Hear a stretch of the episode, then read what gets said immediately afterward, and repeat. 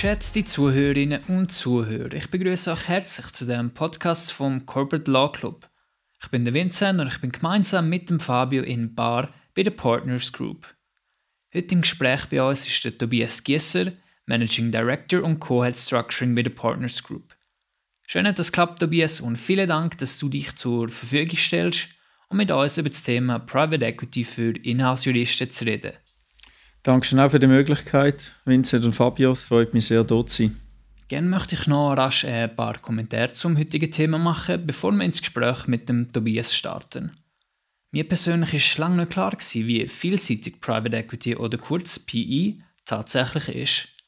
Wortwörtlich übersetzt heißt Private Equity ja privates Eigenkapital.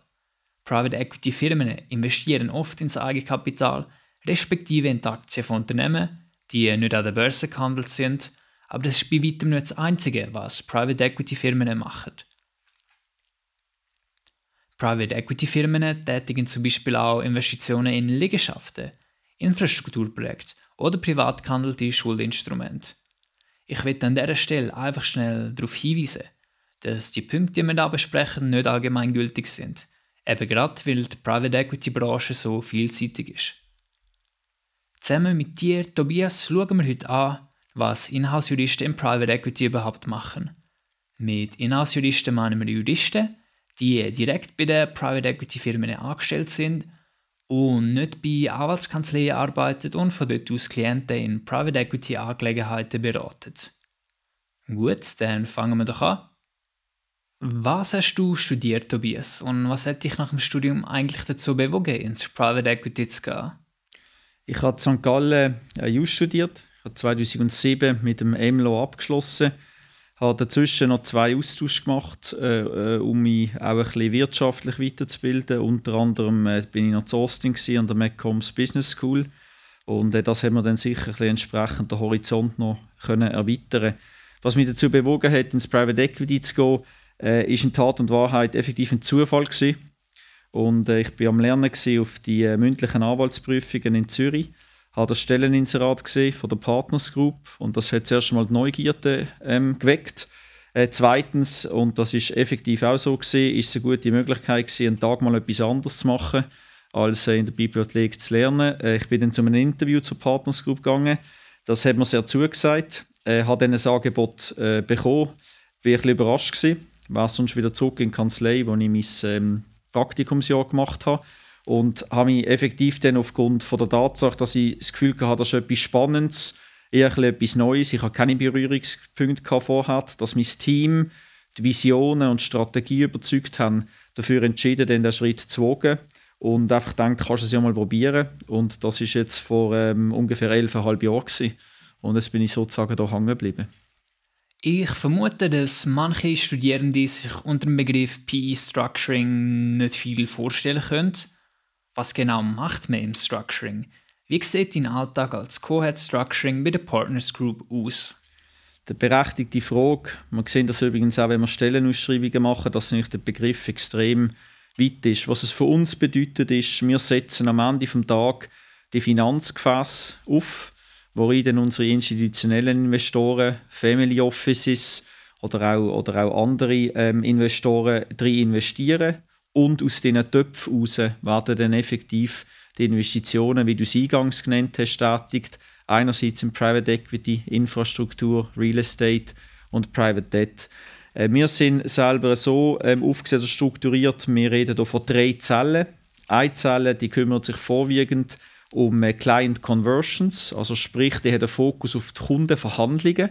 Das ist auch etwas, was das Strukturierungsteam macht, also nicht nur das Aufsetzen von diesen Rechtsgefäßen, von diesen Einheiten, sondern effektiv dann auch Kundenverhandlungen. Also wenn ein Kunde, wir nennen das Commercially One, also wenn man kommerziell die Vereinbarung hat, dass der investieren will, dann geht es natürlich darum, je nach Größe, je nach Konstellation, dass man dann die Rahmenbedingungen verhandelt. Das macht die eine Zelle.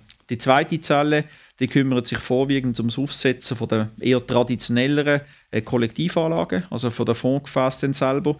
Wir reden oft von, von, von Commingled Funds, also von Fonds, die in einer Vielzahl von sogenannten Limited Partners, also von Gesellschaften am Ende des Tages offen stehen. Und äh, die dritte Zelle, die kümmert sich um semi-liquide Produkte, wie wir das nennen. Das sind Produkte, die auch im Privatmarkt investieren, aber ähm, ein bisschen mehr Liquidität offerieren, wie das traditionellerweise in einem 10, 12 oder sogar längerfristigen Produkt der Fall ist, wo man eigentlich sozusagen locked in ist und nur bedingt die Möglichkeiten hat, ähm, Liquidität zu erhalten. Abgesehen vom Structuring, in welchen anderen Abteilungen von der Partners Group arbeiten sonst noch Inhouse-Juristen? Gibt es bei euch auch Inhouse-Juristen respektive Anwälte, die Prozess vor Gericht führen?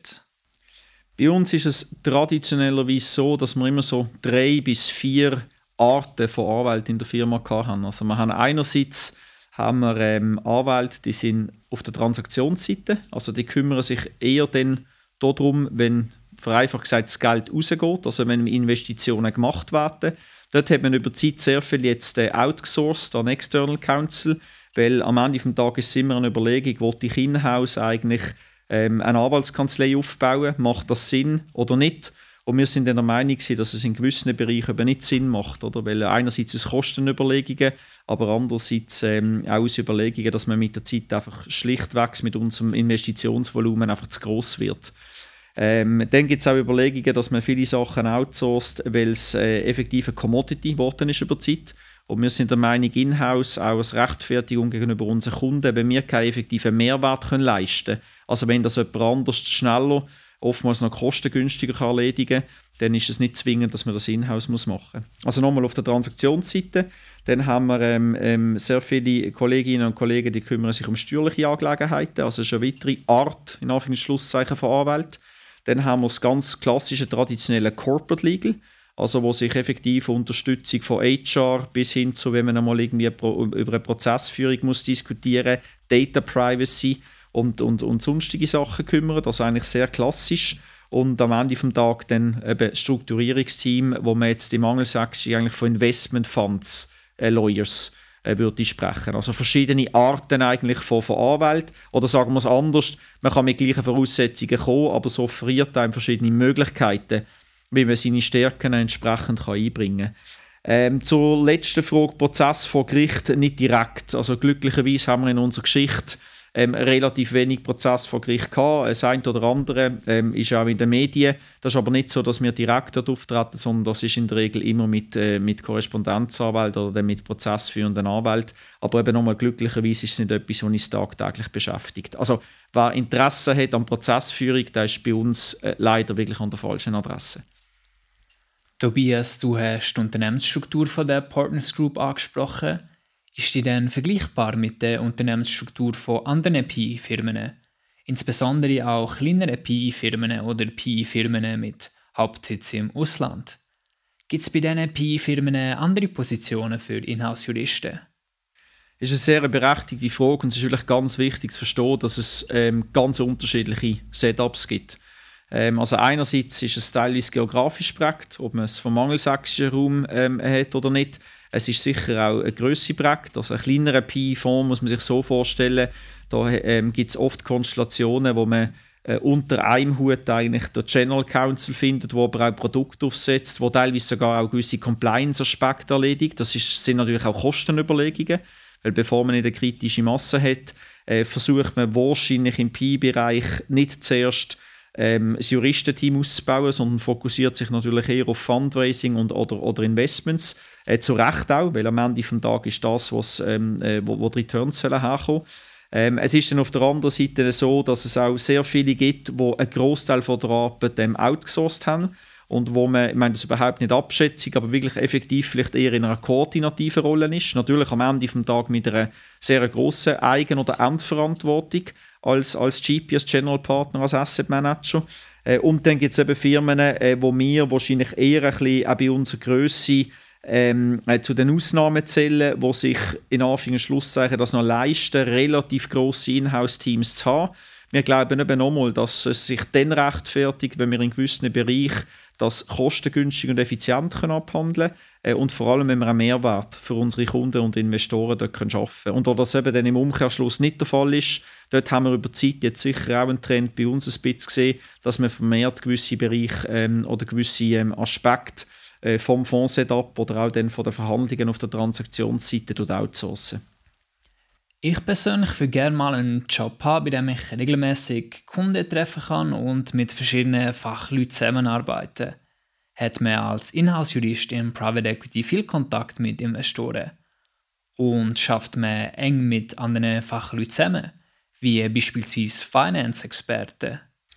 Auch hier wiederum ist es natürlich entscheidend, oder, was, was für ein Setup das wir haben. Ähm, auf uns eigentlich angebrochen ist es so, dass wir sicher mal ähm, in-house, also intern, ähm, auf, über unsere Plattform hinweg eine extrem enge Zusammenarbeit haben mit verschiedensten Teams, äh, einschließlich auch Investmentteams. Also wer es interessiert, als Jurist den Zugang zu haben zu anderen Teams, wirklich vom Accounting zum Investmentteam, Portfolio Management, Compliance, Sales, ähm, da ist hier an der richtigen Adresse. Es ist dann zusätzlich auch so bei uns, wie ich schon beschrieben habe, wenn wir äh, die Kundenverhandlungen ähm, einen grossen Teil äh, selber machen, haben wir dort sicher direkt oder indirekt, weil es teilweise mit Council ist, haben wir sicher den Investoren oder den Kundenkontakt. In anderen Setups, wo ein Großteil von dem outgesourced hat, ist es wahrscheinlich jetzt weniger der Fall. Dort aber wiederum gibt es vielleicht andere Bereiche, oder, warum man ähm, dann mehr ein Exposure hat zu den Investoren. Das lohnt sich einfach im Einzelfall, wenn einem das interessiert, sicher im Detail anzuschauen. Es ist natürlich sicher so, um da ganz ehrlich zu sein, dass man in einer klassischen Juristenrolle, PI, wahrscheinlich nicht prädestiniert ist oder gerade primär den Zugang hat zu Investoren, wie wenn ich jetzt im Sales schaffe oder wenn ich Deal Source auf der Investmentseite. Es gibt aber sicher durchaus sehr, sehr viele Möglichkeiten. Ähm, es ist auf der anderen Seite dann auch, also im Weiteren so, kommt es ganz auf die Funktion. Du hast mich vorher noch gefragt, wie mein Alltag aussieht. Und äh, auf das noch kurz zurückzukommen, ist es natürlich so, jetzt in meinem Fall, mit meinem Co-Head zusammen in den USA, haben wir eine globale Rolle. Das erlaubt einem natürlich dann auch ähm, sehr oft äh, ein abwechslungsreiches Setup zu haben, dass man auch äh, zum Reisen kommt. Also ich bin jetzt, äh, die, die, die Fenster, die ich das Corona da gelassen habe, auch gut können nutzen bin in Singapur noch gewesen, in New York noch gewesen, und das erlaubt einem einerseits natürlich ähm, ähm, den Alltag ähm, umso bereichernder zu machen und andererseits sicher auch, dass man hier und dort dann mit gewissen, äh, mit gewissen ähm, Key Stakeholders äh, Kontakt hat, vielleicht nicht zwingend mit Investoren, aber das können Council sein oder das können andere Service Provider sein, die sehr relevant sind, wo man eng zusammen schafft. Und äh, das ist sicher auch äh, durchaus äh, spannend. Ansonsten vielleicht noch ein, zwei Worte zum Alltag per se. Es ist eigentlich noch schwierig zu sagen, also wie der Alltag aussieht. Es fängt typischerweise Zeitung am Morgen an, das ist sicher sehr schweizerisch, erlaubt einem aber gerade auch, wenn man global schafft, natürlich, dass man zuerst sich auf Asien kann, ein bisschen fokussieren und konzentrieren, äh, während dann die anderen noch schlafen und hat am Morgen vielleicht die ersten ein, zwei Stunden ein bisschen Ruhe noch für andere Sachen. Bei uns ist es traditionellerweise so, dass Montag, Dienstag sind sehr oft reserviert für äh, sehr viele ähm, Sitzungen, die wir im Haus selber haben. Also mit den Teams, mit One-to-Ones, äh, mit Updates äh, kann das sein, dass äh, der Co-CEO in sogenannten Town Hall Meetings und dass man dann den Rest von der Woche dann sich eher auf andere Sachen kann fokussieren und konzentrieren. Für viele Teams bedeutet das auch Reisen oder rausgehen, was auch die Erwartung ist. Und für uns ist das dann auch äh, also einerseits andauernde Kundenverhandlungen und äh, andererseits natürlich auch sehr viele äh, Projekte oder Initiativen, äh, wo man natürlich auch dementsprechend mein, äh, mein in Angriff nehmen und mein abarbeiten intern. Ähm, es geht aber jetzt sicher nicht so, dass ich sage, jeder Tag ist gleich, was es wiederum auch äh, umso spannender macht, der ganze Setup. Haben Inhouse-Juristen die Möglichkeit, den Investitionsentscheid von der PI-Firma zu beeinflussen? Werden Inhouse-Juristen vor dem Investitionsentscheid zum Beispiel mit einbezogen, um eine Legal Due Diligence von den Zielunternehmen bei M&A-Transaktionen zu machen? Es ist sicher so, wiederum abhängig vom Setup, dass im Bereich von der Legal Due Diligence, ähm, also irgendeine Art von Jurist, sei dass der, der externe oder der interne, äh, beizogen wird wo man natürlich sehr genau auf gewisse Punkte ähm, ähm, das Augenmerk will legen. Andererseits dürfen man sich aber insofern auch nicht vormachen, ich am Ende des Tages äh, sind es natürlich kommerzielle Überlegungen.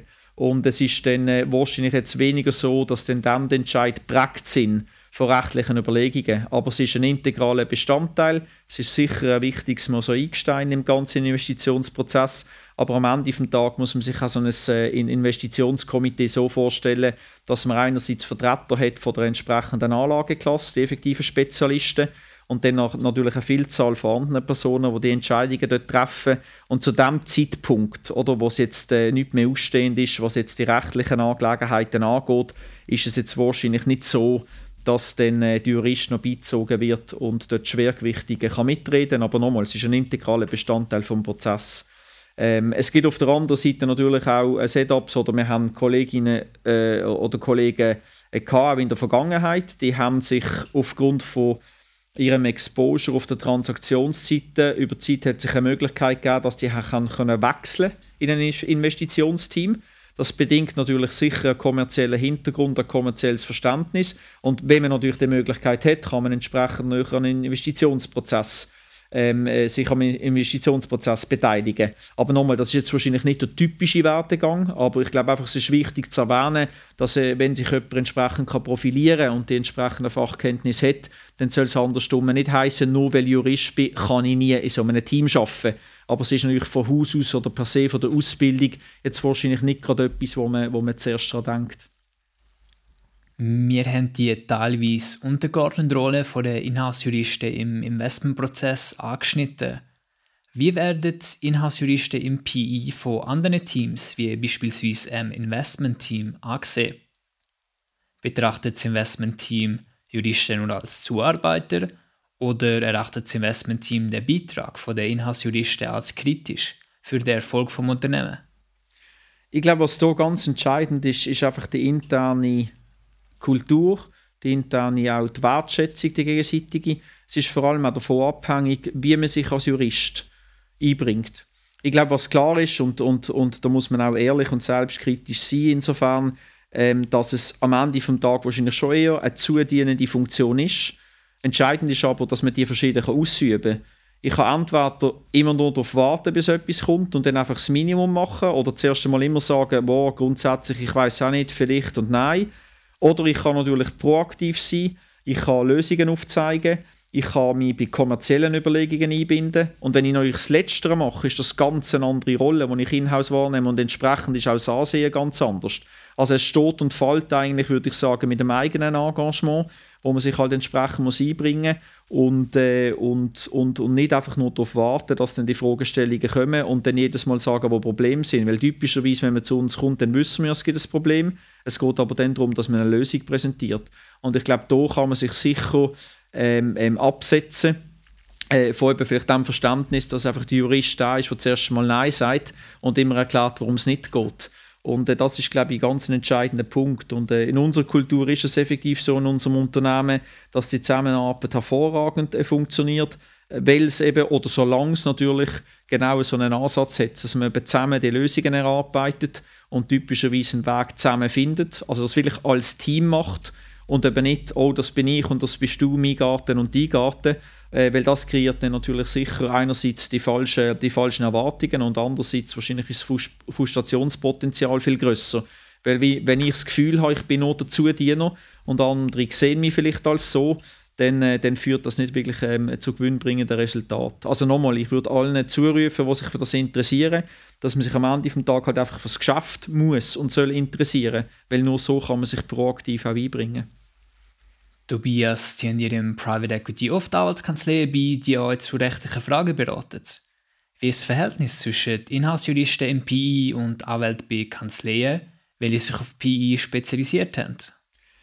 Äh, wir, wir ziehen auf verschiedenen Ebenen ähm, Anwaltskanzleien bei. Ähm, wie ich es eben vorher schon erwähnt, äh, erwähnt habe, bei uns ist es vor allem immer geht einfach um das Abwägen, was denken wir, was äh, können wir besser im Sinn von, wo ist unser Mehrwert, weil wir halt einfach das Tagesgeschäft kennen was ist vielleicht eher über die Zeit eher eine Commodity geworden, oder, wo ich lieber will, dass es Council will. Teilweise macht es auch Sinn, teilweise ist es sicher auch eine Absicherung, dass ich äh, auch gegenüber unseren Kunden, dass ich Council noch frage, weil Council natürlich typischerweise auch viel näher dran ist an regulatorischen Gegebenheiten oder wenn es jetzt darum geht, dass eine Änderung im Gesetz bevorsteht, ich meine, dann wollte ich es einfach mit Council noch diskutiert haben, weil, ähm, weil die oftmals aufgrund von ihrem Netzwerk einfach auch eher den Zugang haben und näher dran sind. Ähm, das Verhältnis ist eigentlich am Ende des Tages, ist meine Erfahrung, es kommt effektiv aufs Team, also auf die einzelnen Individuen an.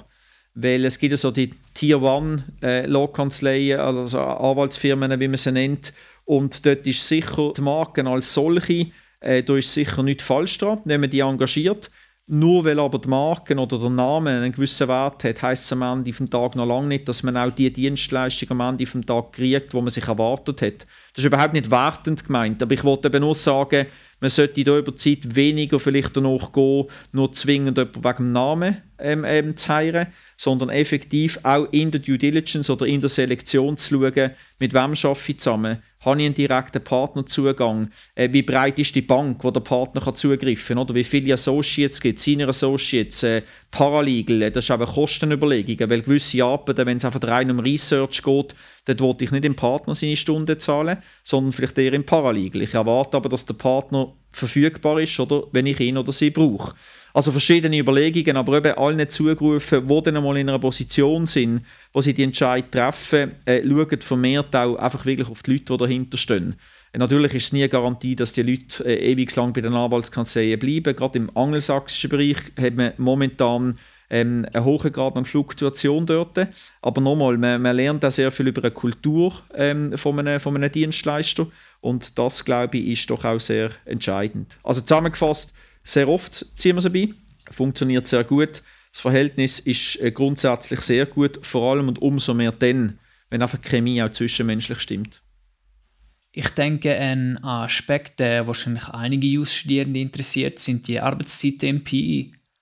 Wie viel schafft man durchschnittlich als Inhouse-Jurist im Private Equity? Schiebt man im PI normalerweise Nachtschichten im Büro oder ist ein Trend hin zu flexibleren Arbeitsmodellen erkennbar? Äh, ich finde es äh, insofern eine, schwierige Frage oder, oder ich beantworte es so eigentlich nicht immer gerne. Das ist auch in Interviews. Ich finde, man sollte davon wegkommen, den Job oder in, in, in Arbeitsstunden zu messen. Weil was viel oder wenig ist, ist immer relativ. Oder? Also wenn wir in Luxemburg eine reguläre Arbeitswoche von 35 Stunden haben, dann sind natürlich 70, Wochen, 70 Stunden pro Woche sehr viel. Äh, wenn ich es vielleicht vergleiche dann mit einer Anwaltskanzlei, wo es um Billables geht, oder in den USA, dann ist 70 Stunden wahrscheinlich der Durchschnitt. Darum, ich finde, das ist immer sehr schwierig zu sagen. Also ich wollte es eigentlich wenig in Stunden messen. Ich wollte vielleicht ein, zwei andere Punkte dazu sagen. Es ist jetzt bei uns so, dass ich das Gefühl habe, die Planbarkeit ist sicher grösser, wie wenn ich in einem M&A-Team bin in einer Kanzlei, würde ich behaupten. Oder weil das kennen viele, die schon mal das Exposure haben. Wenn ich in einem M&A-Team bin in einer Kanzlei, da kommt am Freitagnachmittag, ist es so meistens, kommt noch eine Anfrage rein, dann wird irgendwie so eine Red Flag, also so eine initiale Beurteilung mal von einer Transaktion angefragt und das sind typischerweise Sachen, die nicht einfach warten können. Das kann ich auch in dem Sinne nicht planen. Also gut, ich kann mir einfach mal alle Wochen per se frei halten, aber das ist wahrscheinlich auch nicht die Meinung vom Ganzen. Und darum hätte ich gesagt, sind die Peaks, die immer äh, wieder kommen, die sind sicher gravierender wie in-house. Es ist bei uns so, dass auf der anderen Seite die Intensität enorm hoch ist. Also Tatsache auch bei der Partners Group seit 26 Jahren konstantes Wachstum, äh, konstant mehr Neukundengelder, konstant mehr Investitionen. Das hat natürlich eine Eigendynamik und eine Agilität, die es verlangt, wo extrem hoch ist. Und das ist oftmals etwas, wo die Leute wahrscheinlich fast mehr, fast mehr Energie von den Leuten braucht, wie ob ich jetzt 50, 60, 70 oder 80 Stunden in der Woche im Büro sitze. Darum wollte ich es eigentlich eher von dieser Schiene äh, her anschauen und betrachten. Aber nochmal Planbarkeit, ich glaube, das ist fair zu sagen, ist in-house typischerweise äh, sicher grösser, weil die effektiven Peaks, die gibt es zwar auch, die sind aber wahrscheinlich flächer, wie wenn ich in einer, in einer Kanzlei arbeite. Ähm, dann äh, der Trend zu flexiblen Arbeitsmodellen, der ist in der Gesamtindustrie natürlich ähm, sicher erkennbar. Da gibt es wirklich alles, äh, insbesondere jetzt noch äh, veranlasst durch Corona ähm, von ähm, total flexibel äh, bis zur Stärkeregeln. Wir bei der Partners Group glauben fundamental daran, dass die Leute am besten zusammen arbeiten, wenn sie im Büro sind. Die ganze Kollaboration ist uns wichtig. Oder? Und es sind einfach die, die feinen Sachen dazwischen. Du siehst am Morgen schnell jemanden bei der Kaffeemaschine, du läufst schnell an einem Desk vorbei. Das ist eine ganz andere Interaktion zwischen den Leuten, wie wenn du es einfach virtuell machst. Wir gehören da momentan sicher ein bisschen zu den, äh, in Anführungszeichen, Aussenseiter. Ähm, äh, äh, Im Sinn von, dass wir derzeit eine Regel haben, dass wir zwei Tage pro Monat äh, unseren Mitarbeitenden ähm, erlauben, von daheim zu arbeiten. Jetzt nochmal Covid auf der Seite natürlich. Und darum jetzt sicher nicht ganz dem Trend folgen. Im Allgemeinen ist das sicher erkennbar, äh, aber da wiederum ganz entscheidend, wo lande ich und was sind die Wertvorstellungen ähm, und, und wie ein Unternehmen das im Allgemeinen einfach beurteilt. Und, und wir glauben eben daran, dass, es, ähm, dass die Zusammenarbeit vor Ort sehr wichtig ist. Ich glaube, das ist auch eine Tatsache, wo wir durch die ganze Corona veranlasste Homeoffice-Situation äh, weiterhin haben können so erfolgreich sein, weil natürlich sehr viele von der Zusammenarbeit, die vorher stattgefunden hat, hat uns erlaubt, das Ganze virtuell auch entsprechend können weiterzuführen. Äh, was für mich selber spannend ist zum sehen und ich meine das überhaupt nicht, ob das besser wird oder schlechter, um das geht es nicht, aber das wird über die Jahre mal zu sehen, wenn man einmal in gewissen Setups ganze Generationen hat, die quasi nur virtuell oder onboardet haben und nicht mehr angefangen haben, ähm, äh, wo das wird enden.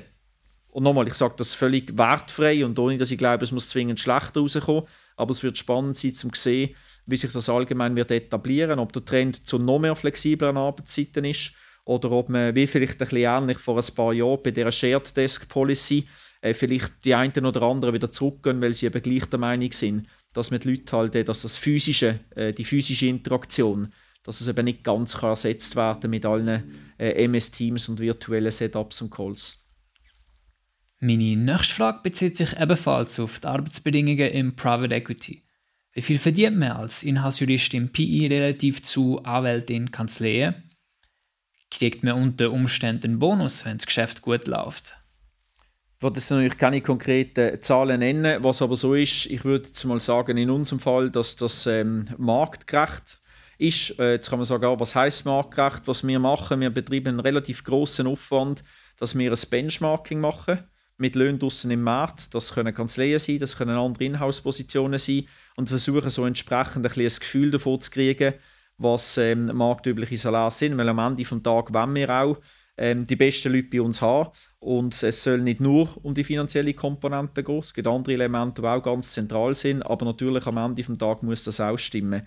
Ähm, also ich habe gesagt, marktüblich, marktgerecht, basierend auf Daten, die im Markt vorhanden sind.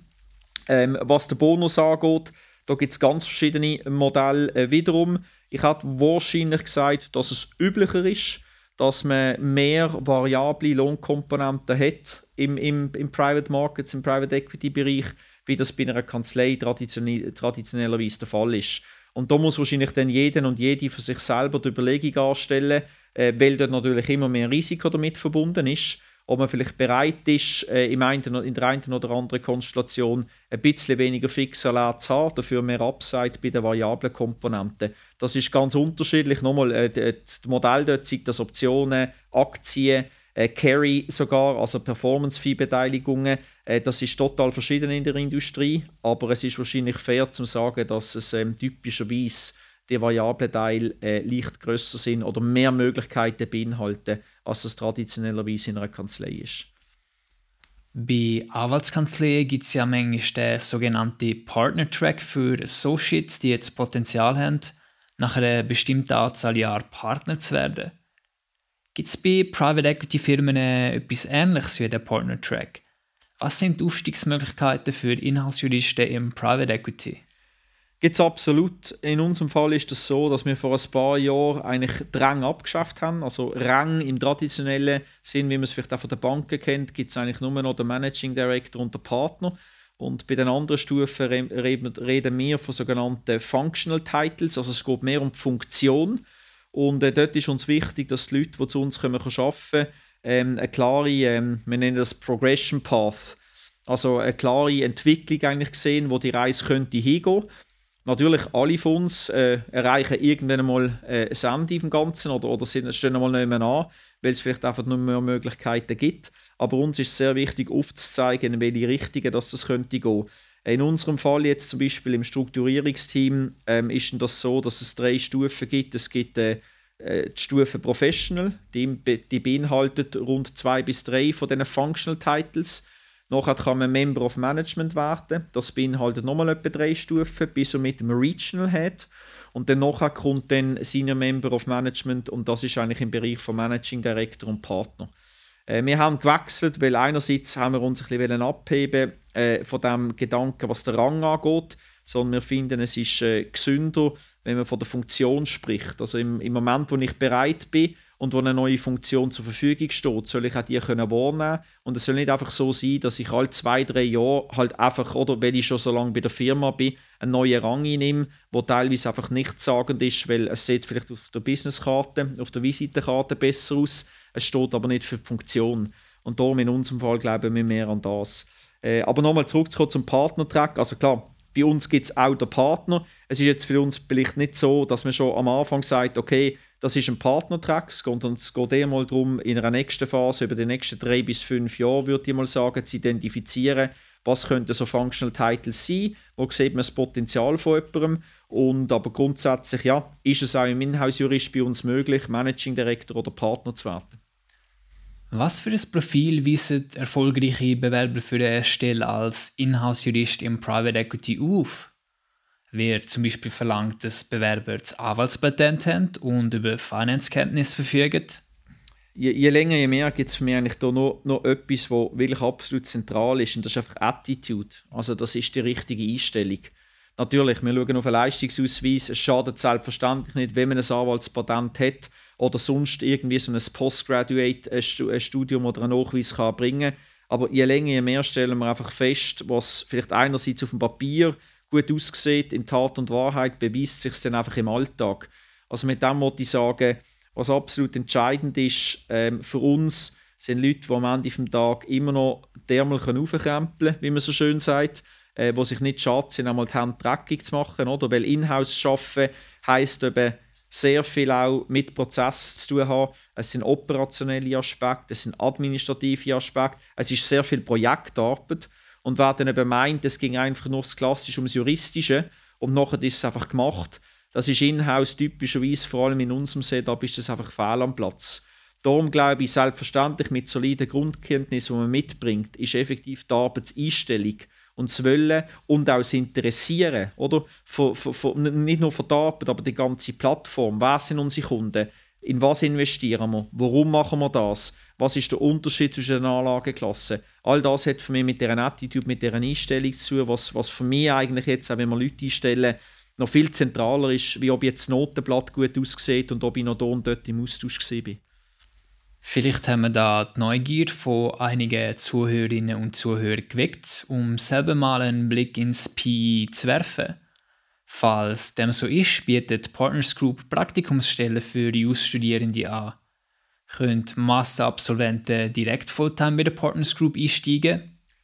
Praktikumsstellen haben wir immer wieder, vor allem gerade in unserem Bereich im Strukturierungsteam haben wir seit Jahren, äh, eigentlich vor allem im Sommer, die eine oder andere Praktikumsstelle, die wir offerieren. Momentan für 2022 zum Beispiel haben wir schon sicher vier äh, von denen vergeben auf rollender Basis. Also die fangen dann relativ früh schon im Mai an und die sich teilweise überschneiden und das zieht sich dann bis im Herbst durch. Das bieten wir an. Äh, für Masterabsolventen direkt einsteigen, also ich sage nicht, das ist unmöglich. Typischerweise, gerade auch in unserem Team, momentan bevorzugen wir Leute, die schon eine Spitz-Erfahrung haben schon ein bisschen etwas mitbringen. Es ist auf der anderen Seite dann aber auch so, dass wir vor allem dann eher auf der Investitionsseite ganz spannende Absolventenprogramme haben, äh, wo wir eigentlich global am Laufen haben. Also es gibt ein Analyst-Programm, es gibt ein Associate-Programm, ähm, wo im einen oder anderen Fall sicher auch ein Jurist ähm, offen steht, vorausgesetzt er oder sie hat eben auch noch einen kommerziellen Hintergrund und hat das Interesse und könnte sich vielleicht sogar mal vorstellen, auf der Investitionsseite zu landen. Äh, wir sind bis anhin vor allem organisch gewachsen und, ähm, und haben über eine Zeit lang sicher sehr viele Leute eingestellt, die direkt ab der Uni gekommen sind. Ich sage nicht, dass es in der Zukunft nochmal so könnte sein, aber eben nochmal auf das zurückzukommen, jetzt vor allem im Strukturierungsteam, idealerweise zwei bis vier Jahre Arbeitserfahrung, äh, wäre, wäre gewünscht. Wenn du von Arbeitserfahrung redest, meinst du Arbeitserfahrung in Kanzleien oder spielt es keine Rolle, wo man diese Arbeitserfahrung sammelt?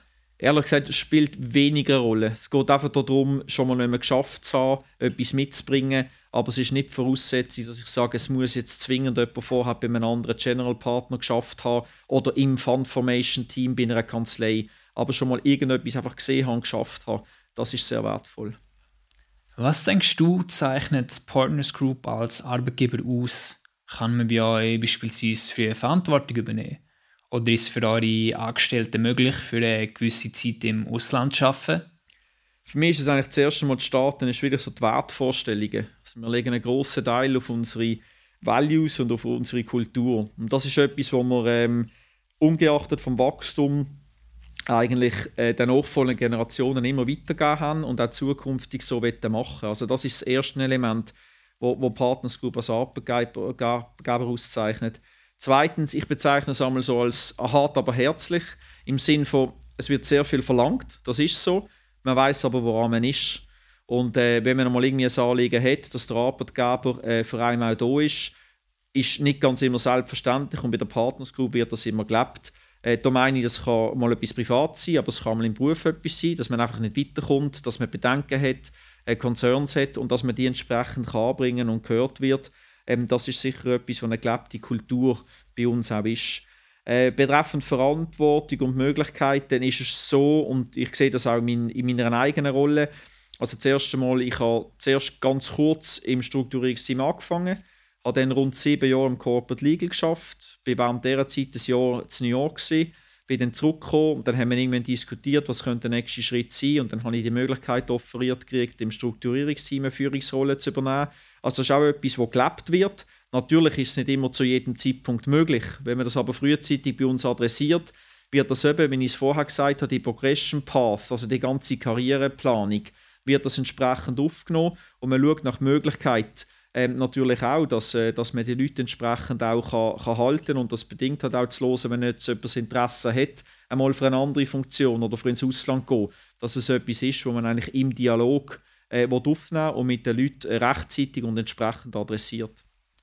Tobias, möchtest du zum Schluss den Youth-Studierenden, die eine Karriere im PI anstreben, noch ein, zwei Tipps mit auf den Weg geben? Es ist einfach, wir am Ende des Tages ähm, sind, sind interessiert im Ganzen. Also das ist das, ist das Be Curious, right? Äh, schaut es nicht nur als einen Job an, weil es macht einfach viel mehr Spaß, wenn man sich ein bisschen breiter mit dem ganzen Markt und vor allem, was momentan gerade abgeht, auseinandersetzt. Ähm, ähm, also im Vergleich zum Beispiel auch zum Public Markets, nicht gegen Public Markets schießen, aber wenn man einfach auch sieht, oder was äh, die Möglichkeiten im Private Markets äh, mit allen verschiedenen Anlageklassen sind, dann glaube ich, ist es einfach eine wahnsinnig große Möglichkeit, in den nächsten drei bis fünf, fünf bis zehn Jahren wirklich an etwas Lässigem können mitschaffen, etwas können zu bewegen, äh, die spannenden Investitionen zu sehen, weil ja eben gerade im Privatmarkt oftmals eine Informationsasymmetrie herrscht. Sprich, ich kann nicht einfach googlen und kann die Bewertung und die Berichte lesen. Umso spannender ist dann in-house zu sehen, in was man investiert. Oder sei das Infrastruktur, ähm, oder sei das äh, im Immobilienbereich, wie du es erwähnt hast, oder? oder in unserem Fall auch Investitionen wie Kindercare, eine Kindertagesstätte in den USA oder Schleich oder alle die Figuren, wo man plötzlich realisiert, wow, okay, das sind also alles Unternehmen, wo sich im Privatmarkt bewegen oder wo, ähm, wo oftmals äh, fantastische, äh, äh, fantastische Erfolgsstories schon hinter sich haben und zusammen mit denen mit, mit Mehrwertgenerierung, also mit sogenannter Value Creation, die in die nächste Phase können zu begleiten, ist einfach etwas wahnsinnig Spannendes und darum eben einfach be curious, äh, sind interessiert und schauen es nicht einfach als einen Job an, äh, weil sonst äh, macht es einfach viel weniger Spaß. Wir sind jetzt leider bereits am Ende vom heutigen Podcast zum Thema Private Equity für Inhaltsjuristen angelangt. Für mich hat sich so angefühlt, als ob die Zeit extrem schnell umgegangen ist.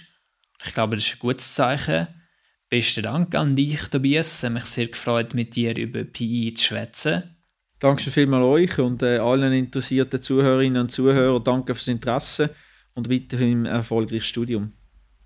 Im Namen vom CLC bedanke ich mich auch bei unseren Zuhörerinnen und Zuhörern. Falls euch etwas an unseren Podcast speziell gut gefällt oder ihr Verbesserungsvorschläge für uns habt, dann meldet euch bei uns. Ansonsten fände ich es schön, wenn ihr euch die nächsten Podcasts wieder anhören würdet. Ciao zusammen und macht's gut.